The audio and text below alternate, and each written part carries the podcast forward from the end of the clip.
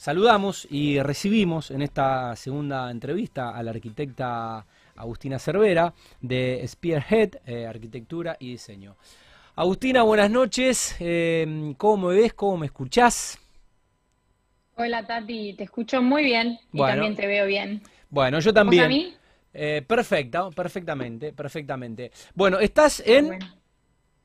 Eh, yo estoy en Nueva York, en la ciudad de Brooklyn. En Brooklyn, qué lindo. Sí, sí. Bueno, eh, poca diferencia horaria. Yo pensé que teníamos más, pero hay una hora. Solamente una hora, sí. Acá son las 7.40, así que una hora antes. En el verano, acá en el verano acá cambia una hora, en el invierno son casi dos horas, va, son dos horas. Ok. Bueno, eh, recién estuve con Jaime Cumpa, eh, que me alcanzó este presente que lo quiero mostrar en, en, cámara. En realidad este es el bolso y ahora voy a, voy a mostrar lo que, bueno, la gente de tu estudio eh, me hizo llegar. Esto que entiendo es un muy lindo anotador ¿eh? sí, son sustentables, con papel reciclable. Sustentables, qué bueno. Mira, ayer, eh, ayer no, el lunes en, en otro programa que hacemos eh, en nuestra querida Radio Vorterix, Mundo Emprendedor, y posiblemente un programa al cual te convocaremos también porque en una de las entrevistas que leí que te hicieron, te definiste, más allá de que sos arquitecta obviamente y es, tu profesión, te definiste como una emprendedora, ¿no? Al menos en esta parte de tu historia. Em, relacionada con, tu viaje a, Nueva York. Y mm, me parece que es una historia que está buena, que, la vamos a replicar también en el otro, en el otro programa. Bueno, e, esto me viene bárbaro para, mm, para anotar, esto me viene bárbaro para anotar la grilla de invitados. Porque uso hojas sueltas que después pierdo, pongo en la billetera, en el bolsillo, voy perdiendo. Eh, le voy tumbando mate, aunque dicen que da buena suerte. Eh, y esta está buenísima porque eh, entra en un bolsillo y la verdad que sí, es esa es la idea. Y soy muy... En realidad, en realidad te quería llevar eh, y facturas como hizo mi socio, pero bueno, disculpame, me pudo mi amor propio. Y pero tenemos, nosotros tenemos, tenemos... No, pero está muy bien. Bueno, y una hermosa lapicera que... Eh, sí, también de bambú, sustentable, esa es la idea. Muy linda. Y, y este lápiz que tengo que tengo, que eh, hacer lo imposible para que no los vea eh, mi hija porque si los ve eh, ya, ya sabes ya sabes lo que puede llegar a pasar bueno cualquier cosa te mando más no te preocupes no muy, lindo y lo, los voy a usar y qué bueno qué bueno que sean sustentables yo soy re re onda verde y re conciencia ecológica. Bueno, eh, creo que saqué todo, ¿no? Ya está, perfecto. Y el bolsito, está, muchas gracias, bolsito que está buenísimo. Bueno, gracias a, Jaime Cumpa que se llevó hasta la radio. Eh, no lo pude hacer pasar, estamos con protocolo eh, y todas las entrevistas están siendo vía Zoom. Y el saludo a nuestro amigo Lucho Borgonovo también, eh, un, alguien que apalancó mucho este programa desde su primer año, desde un primer momento, que está siempre muy pendiente y que seguro debe estar viendo la entrevista. Bueno, vaya el gran abrazo para, para Lucho y para toda la Peña Ladrillo eh, y los, los amigos eh, de Miraterra que, bueno, creo que esta semana estuvieron, bueno, con la posibilidad de al menos verse un rato en uno de los bares de, aquí de la ciudad que reabrió esta semana, aunque me parece que se vino una nueva semana de restricciones. ¿Cómo están ustedes allá, Agustina? Y cómo, cómo es un poco, eh, veía, veía la realidad de Miami, ¿no? Casi vida normal, vacunando turistas incluso sin, sin documentos, y leí también que hay incluso mucha mm, eh, migración interna desde estados como el de la Florida o desde mismo desde Nueva York hacia Miami hasta que bueno pase un poco toda esta segunda ola que, está pegando en el mundo. Sí, eh, acá eh, hay una ventaja que, estamos empezando el verano, entonces eh, eso hace que, los contagios ya de por sí bajen un poco. el sistema de vacunación está funcionando por suerte muy bien, ya están vacunando a los menores de 12 años. Claro la verdad que también hay una ola de turismo muy grande, que ah, no solamente en la Florida, sino también acá en Nueva York. Eh, estamos viendo que hay muchos turistas viniendo a, vacunarse también. Y bueno, acá se, ve, se ve un clima un poco más de esperanza. Ya las, grandes compañías han anunciado que a partir de septiembre vuelven a las oficinas, quizás no eh, todos los días, pero sí, bueno, tres veces por semana, ya, ya como que de a poco se empieza a ver un, se empiezan a reactivar la parte comercial y todo lo que sea de oficinas. Así que eso también va a producir otra ola, que es verdad, mucha gente se reubicó, se fue. Nueva York, la verdad que, en, el peor momento estaba realmente eh, muy vacío. Eh, la verdad que la ciudad daba, eh, para los que nos quedamos, era un alivio, no había nadie realmente. Era una ciudad vacía, fantasma, pero total. Sí, como la, como la película de Will Smith, ¿no? No, pero te juro, cruzar el puente de Brooklyn, por ejemplo, era una experiencia surreal, que nunca, siempre hay mucha, mucha gente, las calles, las avenidas, y todavía ahora se ve, todavía se ve eh, poco, no, no eh, la ola que, o la cantidad de concentración de gente que se veía antes, pero de a poco se ve la gente, también el verano ayuda a que la gente salga, entonces hay mucha más gente en la calle. Pero bueno, ahí esperando a ver qué pasa, se ve hasta ahora el panorama se presenta bastante positivo. Bueno, algo no, no, te pregunté, hace ya varias, varias semanas que, veníamos eh, charlando para ver cuándo podíamos hacer la nota. Eh, era cuestión simplemente de coordinarla. Eh, ¿Sos rosarina, Agustina? yo soy de Pergamino, provincia de Buenos Aires. Pero yo estudié en Rosario. Yo me recibí, me recibí en la Universidad Nacional de Rosario Mm, y, bueno, eh, siempre digo que a mí la, ciudad de Rosario me dio la oportunidad de tener un título y, tener una carrera, así que para mí es, sí, soy rosarina de corazón, digamos. Aparte viví muchos años, de hecho ahora mi papá y mis hermanos más chicos viven en Rosario, así que es mi destino número uno cuando voy a Argentina. Está bien, Rosarina por adopción como, como en mi caso. Por adopción, eh, ¿El tuyo también, Tati? Y bueno, sí, en realidad eh, también de, la localidad del Corta, pero bueno, eh, primero vine a jugar al fútbol y después vine a estudiar y, ya después ya me quedé. no tuve todavía la suerte de vivir en Nueva York como vos, pero, pero bueno, la, la realidad es que ya es más el tiempo que llevo acá en Rosario que, que mi pueblo natal donde donde quedó mi familia, por suerte eh, a 100 kilómetros y a una hora. Pero bueno, uno, siente, se, siente, se siente rosarino eh, y los amigos son rosarinos y los amigos del pueblo que también se quedaron ya se sienten rosarinos y bueno, es, un poco lo que nos pasa a todos. Eh, pero bueno, me faltaba esa parte, me faltaba esa parte de, tu historia.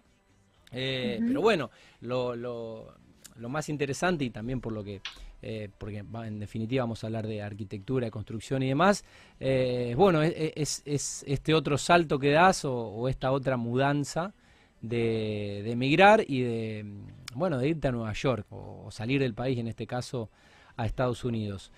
¿Cómo fue? ¿Qué, edad tenías? ¿Y cómo se presenta mm, esta posibilidad que te permite hoy estar eh, viviendo y trabajando, bueno, en, en una meca de todo eh, como es Nueva York. Eh, sí, yo, em, qué sé yo, todo en la vida va, eh, uno, viste, se va, uno se une las circunstancias. yo me recibí a los 24 años en Rosario y, ya el último año de, la facultad habíamos decidido de venirnos a Nueva York por seis meses a bueno, perfeccionar el inglés, a nada, después de haber estado estudiando seis años, eh, queríamos eh, adquirir experiencia, conocer otro país, viajar, conocer otras culturas. Eh, y así fue como empezamos, o sea, nos vinimos apenas en diciembre, me recibí y a los 10 días nos vinimos acá por seis meses y al muy poco tiempo de llegar, al mes, conocimos, bueno, conocí un arquitecto que, él es americano, pero hacía proyectos en la India. Y, mm, bueno, corría con una ventaja, eh, más allá que inglés, no, o sea, una cosa era hablar el inglés eh, y otra cosa es hablar inglés técnico relacionado a la arquitectura, recién recibido, con todo el vocabulario técnico que eso, eh, yo, o sea, no había tenido ese tiempo de adaptación. Pero bueno, corrí con una ventaja que nosotros en Argentina eh, estudiamos en metros y centímetros y en la India pasa igual. Acá en Estados Unidos es uno de los únicos países del mundo que usamos pies y pulgadas y todavía no sé por qué. Pero eh, entonces eso me dio una ventaja y me permitió ganarme un lugar y también coincido que, considero que, la educación que tenemos en Argentina de arquitectura es muy completa y, y, accesos ingeniero, eh, plomero, electricista, arquitecto, diseñador, detalle constructivo, cálculo de estructura. Es muy completo el sistema educativo, entonces acá siempre, te la, siempre me la rebuscaba en hacer algo que, que, me podía ayudar a diferenciarme, ¿no? A ganarme un lugar. Y bueno, le dije que sí, al principio eran tres meses, que yo iba, eh, o tres o cuatro meses que íbamos a empezar a hacer como una pasantía. Y dije, bueno, voy a estar seis meses en Estados Unidos, y me dan esta posibilidad, lo tomaba como un máster, digamos. y mm, bueno, así, después a los seis, eh, cinco meses, que era la idea de que nos íbamos a recorrer un poco y íbamos a viajar, ahí nos ofreció, me ofreció un trabajo eh, full time, eh, pero bueno, ya con otras condiciones, ¿no? Con, con, una visa de trabajo, con un sueldo, o sea, ya, ya dejaba de ser una pasantía y bueno, qué sé yo, tenía 24 años, 25 años, no, tenía un motivo por el cual volver a Argentina todavía, y dije que sí. Eh, y bueno, me quedé, trabajé con ellos durante dos años y medio, hicimos, más, eh, hicimos eh, proyectos residenciales de grande escala, y después sentí que era el tiempo necesario para tener experiencia en el lado comercial, eh, eh, entonces cambié de compañías y empecé a trabajar en una compañía donde se, enfocaban en proyectos residenciales, hacían edificios residenciales, eh, retails, locales comerciales, oficinas.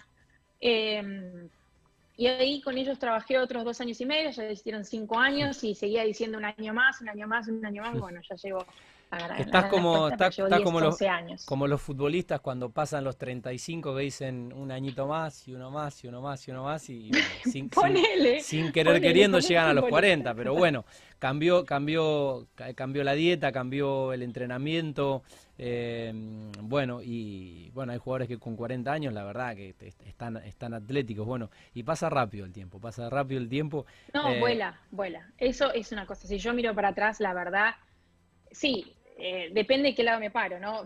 Fue mucho, no te voy a negar, fue mucho, mucha experiencia, fue, fue un cambio de vida, totalmente, eh, donde pasaron muchas etapas, pero voló, el tiempo voló, vuela. Y supongo, además, en una ciudad vertiginosa que realmente... Eh, no tuve la suerte de vivir, pero tuve la suerte de conocer y realmente es una ciudad que no duerme y no descansa.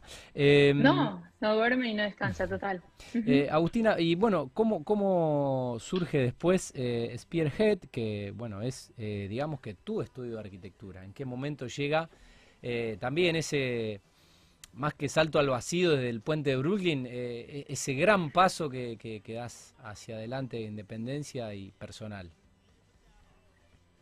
Sí, eh, bueno, en ese, luego de haber adquirido experiencia en el terreno residencial y en el, terreno comercial, eh, uno, eh, cuando uno deja su, país, pasan por un montón de situaciones donde a veces por, mirar en lo profesional y por enfocarte en lo, profesional, uno deja un poco de lado lo, emocional y no, o no tiene el tiempo, digamos, como decís, una vorágine, una vida el día a día, no tiene el tiempo. Entonces, mm. luego de haber vivido cinco años, empecé a replantear eh, una crisis existencial de por qué hace uno lo que hace, por qué uno no trabaja tanto. Y, empecé a sentir la necesidad personal de, al menos si voy a hacer un esfuerzo, de estar viviendo en otro país, eh, eh, un esfuerzo emocional, eh, con la dificultad, con lo, difícil, que no, no, no es fácil, eh, decidí que quizás era momento de empezar a, a, incursionar mi propia creatividad y empezar a hacer mis propios diseños y algo que no solamente me llenara desde un lugar profesional, sino también desde un lugar personal. Eh, entonces se mueve más que nada de, una necesidad personal de, de, hacer algo que, que, me llenara y que me diera felicidad y bueno, también creo que es una, una cuota de inconsciencia también, ¿no? Y mantener las expectativas bajas. Yo creo que eso me ayudó porque yo dije, bueno, uno es un poco inconsciente, eh, tampoco tiene mucho que perder, ¿no? O sea, eh, eh, y, me animé y dije, bueno, lo intento. y empecé con proyectos propios y chicos y, me puse a mí misma una meta, decir, bueno, de acá a un año, ponele que de acá a un año, si algo sale mal, bueno, siempre hay un plan B. Obvio. Eh, pero vamos a intentar por un año. Y así fue lo mismo como cuando me vine a vivir acá, un año, dos, tres, ya vamos seis. Eh, pero bueno, fue, fue, fue más que nada eso. Y la otra necesidad, por otro lado, de, cuando yo eh, cambio de compañías, trabajo en la, eh, en, la que, hacemos proyectos comerciales, las oficinas las tenían en Brooklyn. Entonces esa es la primera vez que yo me enfoco en este mercado y conozco el mercado de fondo, trabajaba acá todos los días, de hecho me mudé a Brooklyn y empecé a, entender, viviendo en esta ciudad, cómo era el proceso de transformación de la ciudad, ¿no? Eh, qué tan rápido y tan... Eh, em, pujante. Eh, ¿Cómo? Tan, pujante, digo. Sí, tan pujante y se ve, mira, uno viaja y conoce otras ciudades, pero la verdad que el, proceso de gentrificación que se ve acá en Nueva York, yo no lo he visto en otras ciudades del mundo, cómo muy rápidamente se puede ver el flujo de, la gente moviéndose a otros espacios, ¿no? Obviamente Manhattan tiene valores ahora eh, de la tierra carísimos, entonces cada vez es mucho más difícil vivir y más caro vivir en Manhattan, entonces la gente se empieza a alejar, empieza a mirar a Brooklyn, y, cuanto más cerca, los barrios que están más cerca de, la isla, digamos, son los más caros. Y a medida que te vas metiendo, obviamente eh, baja el nivel, pero así también sube la cantidad de oportunidades que hay a la hora de diseñar. Claro. ¿No? Donde uno recién empieza. Sí, supongo que hay mucho. Obviamente habrá, diseñan los más grandes. Y habrá más metros cuadrados por hacer en, en, sí, Más oportunidades. Manhattan creo que ya ya casi no hay metros cuadrados. Es... Sí, muy pocos. Y los que hay, viste, juegan los grandes acá, no es que uno compite con, uno compite con los grandes estudios de arquitectura del mundo. Entonces, bueno, empecé a encontrar, un, me empecé a, interesar por este mercado, por conocer, por entender el flujo de gente, qué era lo que estaba buscando, las necesidades, y como todo movimiento rápido, como todo movimiento que se genera de una manera rápida, trae sus problemas. sus, tiene su lado positivo, pero también tiene trae sus problemas, que es la falta de planeamiento, cualquiera puede hacer cualquier cosa, eh, ¿no? Eh, los desarrolladores eh, tomaban control de los proyectos inmobiliarios y hacían lo que, lo que era más rápido, efectivo, se vendía y al próximo, ¿no? Entonces, eso empezaba a generar como una crisis cultural y también una crisis arquitectónica, donde las cosas ya no había sentido. Cada edificio tenía una identidad propia. Eh, por ahí no conservaban la Era hacer eh, rápido para vender. Exacto, literal, así. Entonces, todo eso empezó a llamarme la atención y empezó como a crecer esa necesidad de hacer algo que tenga un sentido, ¿no? Que tenga como un, eh, no solamente hacer por hacer, sino que hacer algo que tenga como un valor. Y si vas a formar parte de la historia, la transformación de una ciudad, que, que por lo menos dejar una huella de, haberlo intentado, ¿no? Qué bueno. Y entonces ahí fue cuando dije, bueno, a ver, a ver qué pasa. Y, bueno, gracias, por suerte, de a poco los clientes, al principio fue muy duro, ganarte un lugar, la confianza, Sí, eh, además supongo que siendo, siendo latino. ¿Eh? Y supongo que siendo latino también. Y mujer. Y además mujer. mujer. Y además mujer. En un terreno, en un terreno donde es muy, eh, ¿no? Eh, el de la construcción, el de los desarrollos, viste, son muy, muy masculino. Sí. pero bueno, por suerte yo creo que la parte del diseño viene me ayudó, que me enfoqué puramente en, el diseño, no en ingeniería, en construcción, más que nada en el diseño. Okay. Y mm, eso, eso me, ayudó muchísimo y así fue como, con, eh, yo me acuerdo que, vivía en Brooklyn, yo viví en uno de los barrios, eh, como por decirte, en Ambet, se llama, que es como un Bushwick, que era un barrio que hace ocho años atrás realmente no, no era lo que es hoy, pero a mí me parecía importante poder vivir en el barrio, en desarrollo, poder entender lo que la gente estaba necesitando, eh, ser parte, ¿no? Porque transformar o cambiar desde afuera no digo que esté mal o esté bien, porque, eh, pero sí eh, me, interesaba hacer, entender la cultura, vivirla. Yo vivía ahí, tenía mi departamento ahí. Y, mm, y, bueno, salía en bicicleta, me acuerdo que cuando pasaba por los edificios que estaban construyendo, anotaba los nombres de los desarrolladores y seguía y seguía y me ponía en contacto con ellos, ¿no? Hasta que, bueno, uno siempre te escucha, de 10 mails que mandás, uno te, te escucha y bueno, y así... Y viste ahora con, el, con, con, LinkedIn, algunos contestan. Algunos contestan, sí. Algunos sí, algunos no, pero bueno, uno... Bueno, es, estadístico, hay que tirar, es estadístico, hay que tirar. Hay que tirar. De 10 que, que agarre uno, ya es un bueno, montón. es un montón. No tenías nada es un montón, un 10% es un montón. Sí, porque no había nada antes, así que era un montón. Y, y bueno, así, eh, ganarse la confianza de a poco. Bueno, te juntás con gente buena y te juntás con gente complicada, pero bueno, es la vida, ¿no?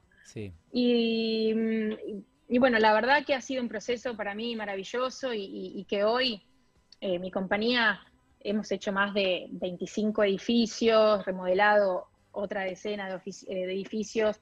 Hacemos, más allá de hacer no solamente edificios residenciales, eh, hacemos casas particulares, bueno, hacemos proyectos en Manhattan también, pero tiene más que ver del, diseño interior y, la renovación de, departamentos existentes, que no es, lo que hago en Brooklyn.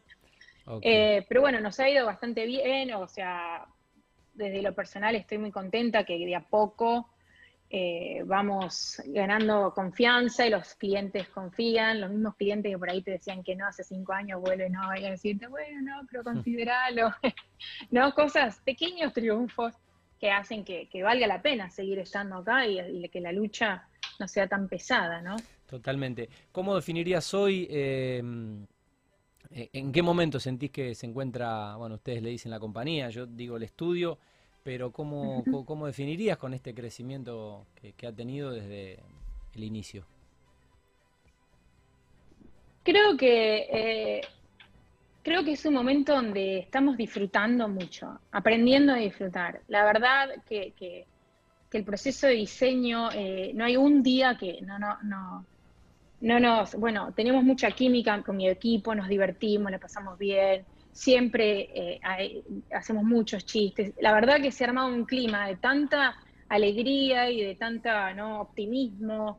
Entonces, eh, estamos en una etapa de, aprendizaje, de aprender de constante crecimiento, pero al mismo tiempo de disfrutar. De, hay pausas donde nos tomamos el tiempo para, para, para disfrutar, para, para bajar un cambio, estamos como mucho en eso, como pasos más seguros, más tranquilos, aprendiendo a fluir, sí, eso se puede, no como tanto buscar a buscar a buscar, sino como que más a fluir y aceptar lo que, lo que viene, ¿no? Em, Agustina, bueno, em, la tecnología te permite acortar las, las distancias y más allá de tu residencia en Estados Unidos desarrollás proyectos justamente a, a distancia y en nuestro país. Eh, hace un rato yo te, mencionaba mm, a, Lucho Borgonovo, eh, que es un amigo, y a la gente de M2 que bueno, desarrollan eh, aquí en nuestra ciudad. Y bueno, quisiera que nos cuentes un poco qué, vas a hacer desde allá. Sé que estuviste en Rosario, estuviste también en Buenos Aires y hay dos lindos proyectos, uno en Riobamba al 1300 y otro en San Martín al 2100 con M2. Sí, eh, es verdad. Bueno, la relación con M2, eh, con los chicos Luciano y Charlie, nace de esta misma eh, identidad que, le, le, damos a, lo que hacemos, ¿no? Yo voy mucho a Rosario y en uno de los viajes, bueno, en muchos de los viajes que siempre he ido con, Jaime, mi socio, que, Jaime Cumpa, charlamos, siempre conversamos qué, qué podemos hacer, desde qué lado podemos sumar, de qué lado, o sea, nos encantaría en lo personal hacer eh, conceptos que, que, que, funcionan acá, llevarlos a Argentina, eh, cómo podemos ayudar. Y entonces en una de esas charlas se nos ocurrió eh, ver qué, desarrolladores están, porque ese también es el fundamental, me parece que uno de los, de, los responsables, uno de los grandes responsables de las transformaciones de las ciudades son los desarrolladores. Y eso como arquitecto eh, lo tenemos, o sea, eh, tenemos que ser capaces de poder trabajar en conjunto y de poder eh, sumar juntos y que uno escuche al otro y que el otro escuche, ¿no? Que, nos escuchemos. Y, y, bueno, y le dije, y entre, entre eso salió la oportunidad de reunirnos con Luciano, primero nos reunimos con Luciano y, le transmitimos esta necesidad que teníamos de quizás hacer trabajos en conjunto, de que podamos sumar, desde qué lugar, y ellos estaban en la misma búsqueda, exactamente la misma búsqueda de trabajar con jóvenes, bueno, jóvenes, yo me quiero joven, pero eh, con arquitectos que, puedan traer ideas renovadoras, también estaban buscando trabajar con artistas locales eh, de Rosario para incentivar el tema cultural. Eh, entonces, bueno, ahí enseguida surgieron un montón de ideas y, bueno, empezamos a, a, como entablar la relación comercial desde proyectos quizás que tengan una menor escala, eh, para eventualmente crecer el vínculo o nosotros sentir que estábamos haciendo algo que era, que, era parte del cambio. Grande o chico, nosotros sentíamos que estábamos haciendo algo que tenía un significado, ¿no? Eh, entonces, bueno, primero empezamos con este proyecto de Riobamba, que era una casa de pasillo, que es una casa de pasillo, eh, que está en el barrio Abasto, es una casa chica de 84 metros cuadrados, eh, actualmente tiene dos dormitorios, tres dormitorios, en realidad dos dormitorios y uno comodín. Eh, eh, tiene dos plantas, tiene también tiene un espacio para tener una, piscina chiquita y toda la casa, por, supuesto, se abre a este patio interno donde está todo orientado a obtener la mayor cantidad de luz. Eh, y bueno, una de las características, eh, cuando fuimos al lugar, que lo caminamos, es el barrio El Abasto, eh, justo al lado de nuestro, de nuestro, mm, y esto también me gusta, encontrar barrios que, que, tengan mucho potencial, mucha arquitectura tradicional y mucho potencial para poder ¿no? formar parte de, lo que viene ¿no? en el barrio también. Y, mm, y bueno, justo al lado, pegado a nuestra casa, hay un, galpón con un tinglado curvo. Y, bueno, y ahí dijimos, no sabemos cuánto tiempo va a perdurar el galpón ahí o no, pero por lo menos nosotros quisimos absorber algo de lo que está ahí, entonces nuestra casa en sí tiene un techo curvo que, absorbe ¿no? estas características del lugar existente, entonces hace que la experiencia de vivir ahí no solamente sea una casa de pasillo normal, sino que tiene componentes eh, que hacen eh, vivir ahí eh, mucho más interesante. Mm. Eh, bueno, el proyecto fui a Rosario la última vez que estuve ahí, hace un mes, dos meses. Eh, bueno, en, principio era una renovación completa, pero después, bueno, entramos y el mm. ingeniero dijo, yo gano, si ustedes no hacen de nuevo, todo esto nuevo, no me meto, y la verdad que las condiciones estaban, eh, las condiciones existentes realmente no valía la pena renovarlo, así que terminó siendo una construcción totalmente nueva, con las características existentes, pero totalmente nueva. Y bueno, los chicos de M2 estaban vendiendo otras propiedades y eh, apareció una pareja que tiene las características que nosotros estábamos buscando. Eh, em, él, era, hace cine y, eh, y, ella también está en la parte del arte. Estaban buscando una casa, así que en la misma demolición, cuando estaba totalmente todo demolido, no quedaba absolutamente nada. aceptaron venir a verla, no sé qué, pero bueno, vieron algo ahí y enseguida les comentamos la idea, le mostramos las imágenes, caminamos la casa juntos y bueno, a la semana creo que la compraron, así que la casa ya está vendida. Una fe ciega. realmente. a ciegas, o sea, confianza pura también, una responsabilidad, así que ya le dije, Jaime, teníamos mucha responsabilidad.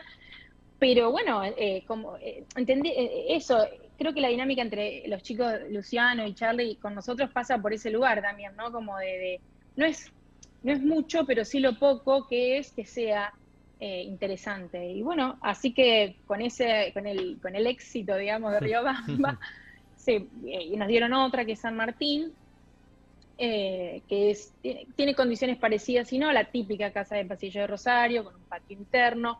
Esta es más un, un diagrama de claustro, o sea, todos los ambientes miran a este patio interno, la otra no pero esta todavía no la habían sacado al mercado, así que bueno, vamos a ver cómo nos va con esta. Espero que, también nos vaya bien. Eh, pero esta sí es 100% la casa existente. Eh, conservamos las, eh, las puertas tradicionales de madera que las vamos a restaurar y, lo, a, lo, existente le vamos a poner obviamente ventanales modernos porque lo que hicimos fue abrir, ya en la casa no es lo mismo que antes, la cocina, el living, ya tratamos de hacer todos espacios integrados. entonces va a tener características de, conserva, de, de, de lo que existe más, más lo nuevo. Así que bueno, esos son los dos proyectos que hasta ahora estamos charlando y nos gusta trabajar con, con, ellos y la verdad que eh, esperemos que, que sigamos, que, siga prosperando. Felicitaciones, el, gran laburo que hacen los, los chicos, eh, bueno, no, no, no solo con, con, los edificios, sino también con los reciclados. Em, bueno, esto, esto no lo pude ver en, en el sitio web, pero de los proyectos que vamos a hablar ahora, eh, sí pude, pude verlos. Eh, bueno, con, con, Jaime están desarrollando una, una vivienda en, en, Fisherton, una vivienda privada eh, con características bastante particulares por lo que pude ver. Sí, em, con Jaime empezamos a trabajar, bueno, nosotros nos conocemos desde la universidad, fue mi primer amigo en el, los cursillos, o sea, hace como 16, 17 años atrás. Eh, y, entablamos una relación de amigos, de mucha confianza, hicimos proyectos juntos, bueno. Y hace ya cuestión de cuatro años, tres años, empezamos a ver cómo podíamos colaborar juntos, cómo podíamos trabajar. Y bueno, a través de diferentes proyectos que hicimos primero, llegó una casa, la primera casa que hicimos es en Pergamino, yo soy de Pergamino, y, la verdad que trabajamos excelente juntos, hacemos una buena dinámica, nos divertimos muchísimo. Y creo que eso también se ve reflejado eh, eh, en la calidad de los proyectos que, ejecutamos y, ¿no? y en el resultado, porque el, la relación con el cliente es, de mucha confianza y es eh, bastante sinceros y nos permiten dar la libertad de crear ¿no? De, por lo menos de arriesgarse. Después siempre se puede volver a lo más seguro, pero al menos nos dan la posibilidad de arriesgarnos. Hicimos la primera casa en Bergamino, después hicimos la, después llegó una oportunidad de hacer una casa en, Los Pasos 2, en Fisherton, que fue la, primera que hicimos en Rosario, que es MSTC, que está por terminarse ahora en los próximos meses, eh, que también tiene características industriales moderna, usamos, tratamos de usar material. A mí me encanta combinar materiales, me encanta estar siempre buscando eh, nuevos materiales, combinaciones, eh, la mezcla de estilos eh, y también priorizando la calidad de vida, de, la experiencia del que va a vivir, a habitar la casa. Y bueno, a través de, esa casa que estamos haciendo ahora por terminar, llegó otra en el mismo barrio, que se llama Black Orchid, eh, orquídea negra, en realidad se llama, porque bueno, la casa es toda negra. Eh, y también tiene características, bueno, eh, lo, más, más allá de la forma arquitectónica, es una casa de fin de semana, entonces son como dos galpones modernos que se encuentran en una L, donde está el área pública, social, y después está el ala privada, donde están los dormitorios. Y uno de los conceptos que, trabajábamos mucho, como era una casa de fin de semana y lo permitía, a los clientes les interesaba mucho el tema de, los ruidos y la privacidad y de, separar eh, la parte pública de la parte privada. También los clientes eran muy sociales, eh, em, sociables, tienen muchos amigos.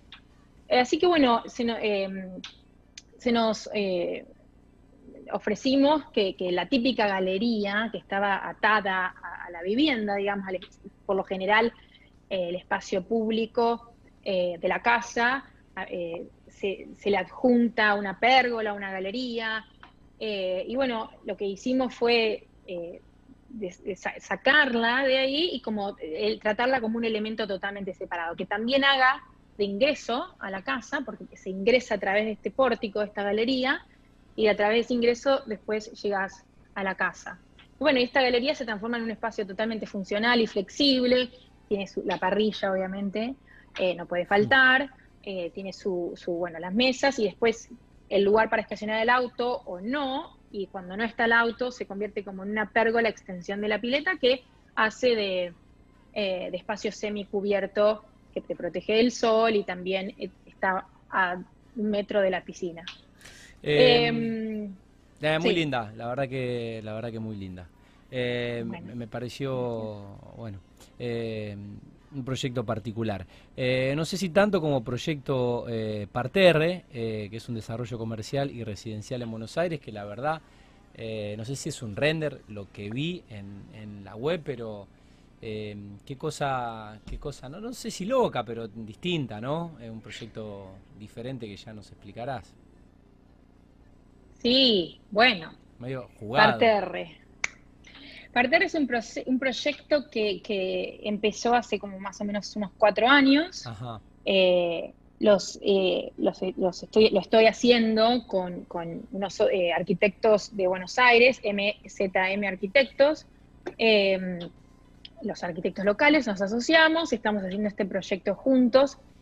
Eh, es un proyecto de características sustentables, tiene cubiertas verdes, paneles solares, reciclamos el agua de lluvia, bueno, tiene un montón de conceptos bastante avanzados, por lo cual eh, eh, ha llevado eh, mucho tiempo la parte del desarrollo financiera, la ejecución de este proyecto, pero ojalá que este año pueda, ojalá que este año haya buenas noticias, pero en sí el proyecto está ubicado en Nordelta, en la, ciudad de Nordelta, que está a 30 kilómetros de Buenos Aires, en el partido de Tigre, y está sobre un macrolote, sobre la, avenida Bancalari, cerca del área de los colegios.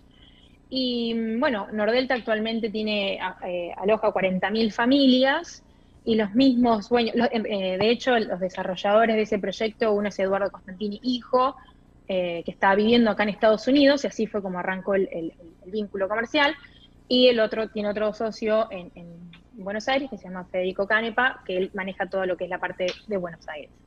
Y mm, bueno, nos, eh, nos dieron un terreno y nos dijeron, eh, tiene 16.000 metros cuadrados, eh, el terreno en sí, el plan, el proyecto es de hacer unos 10.000 metros cuadrados de residencia, aproximadamente unas 85 viviendas, y hacer unos 6.000 metros cuadrados de comercial. Lo comercial mirando hacia la ruta, que también va a tener ingreso público, y lo, lo residencial mirando hacia el barrio, hacia Nordelta. Em, bueno, empezó como al mismo tiempo los dueños de Nordelta empezaron otro, otra ciudad 100% eh, sustentable que se llama Puertos, en, Escobar. Entonces, cuando nosotros empezamos a, desarrollar un proyecto de características sustentables con cubiertas verdes, donde la mayoría de las cubiertas verdes son públicas, pero la otra parte es como, otra, eh, hay otra parte de la cubierta verde que es una extensión de tu departamento, entonces se convierte en, eh, tu parte, en tu terraza privada. Bueno, tiene un escalonamiento eh, que hace que permite que el sol ingrese y todos los departamentos, por más de ser un claustro, tengan luz natural y, visuales.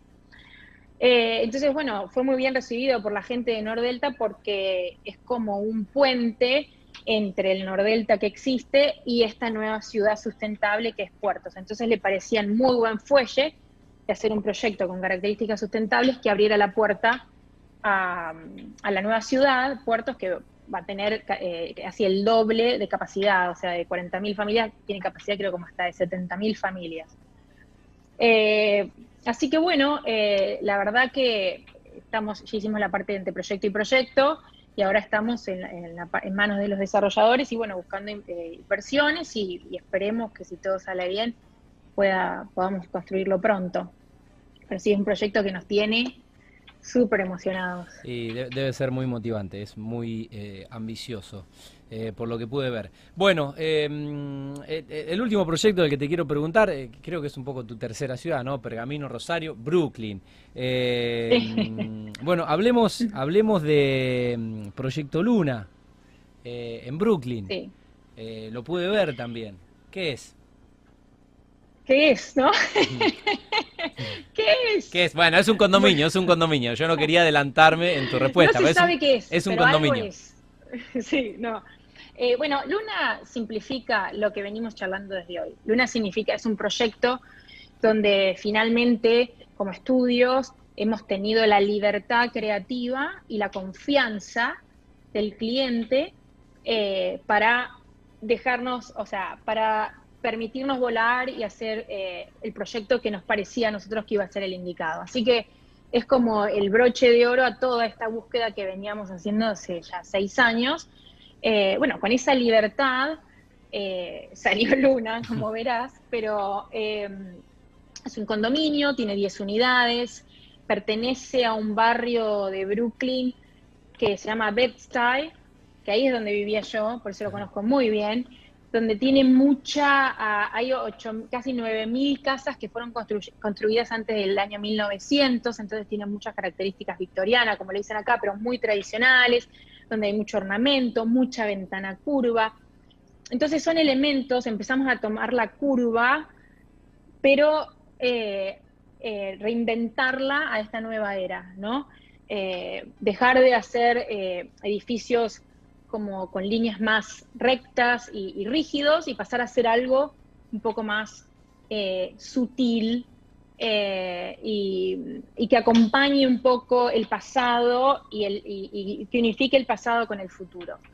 Em, y bueno, la verdad que, a, mí es un proyecto que, me da mucha satisfacción eh, y, no solamente desde lo personal, sino que Hace poco, bueno, hace dos semanas, el New York Post publicó, hizo un artículo donde publicó arquitectos que estaban eh, transformando Brooklyn y estaban tratando de hacer de arquitectura que forme parte ¿no? de la identidad y del futuro de Brooklyn y nombraron a Luna como uno de los edificios. Sí, lo, pude ver, lo pude ver en la nota. Sí, entonces, bueno, es como eh, reafirma eh, te... estás metiendo en la historia de Brooklyn, imagino lo, que debe ser eh, eso, obviamente, para un arquitecto y, alguien eh, que fue de afuera a pelearla, a cumplir el, sueño americano, ¿no? imagino un poco lo que debe significar para vos. creo que hace un rato dijiste, bueno, dejar la, dejar huella y dejar la impronta, ¿no? Y un, legado cultural, la arquitectura es cultura. Sí, adaptados, obviamente la arquitectura que hago en Argentina no es la arquitectura que hacemos acá, hay que adaptado a, la ciudad, ¿no? A la identidad, a la cultura, a lo que a lo que a lo que pide el lugar también.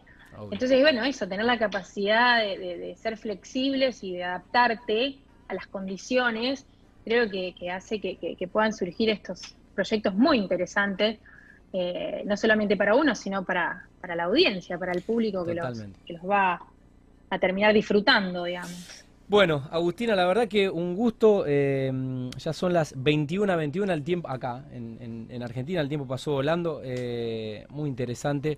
Felicitaciones por el carrerón que estás haciendo y qué bueno que, la tecnología te permita seguir trabajando a distancia eh, y transformando nuestra querida Rosario. Así que, bueno, gracias por este rato, gracias por los, por los presentes eh, sustentables. y bueno, cuando andes por acá, eh, estarás de visita en nuestro estudio. Mirá, tenemos tres sillas vacías ahora. Esperemos que ya estemos vacunados con Cumpa, con, el amigo Lucho Borgonovo, eh, que te puedas venir al piso. Dale, me encantaría, me encantaría. Nos quedó pendiente la otra vez, pero bueno, la próxima nos vayamos. Bueno, felicitaciones y muchas gracias. Un beso grande. Gracias a ¿eh? vos, Tati. Un beso. Buenas noches. Bueno, la arquitecta Agustina Cervera, ¿eh? de Spearhead, eh, Arquitectura y Diseño, desde Nueva York, desde el barrio de Brooklyn, pero hablando obviamente de proyectos en nuestra ciudad y en nuestro país.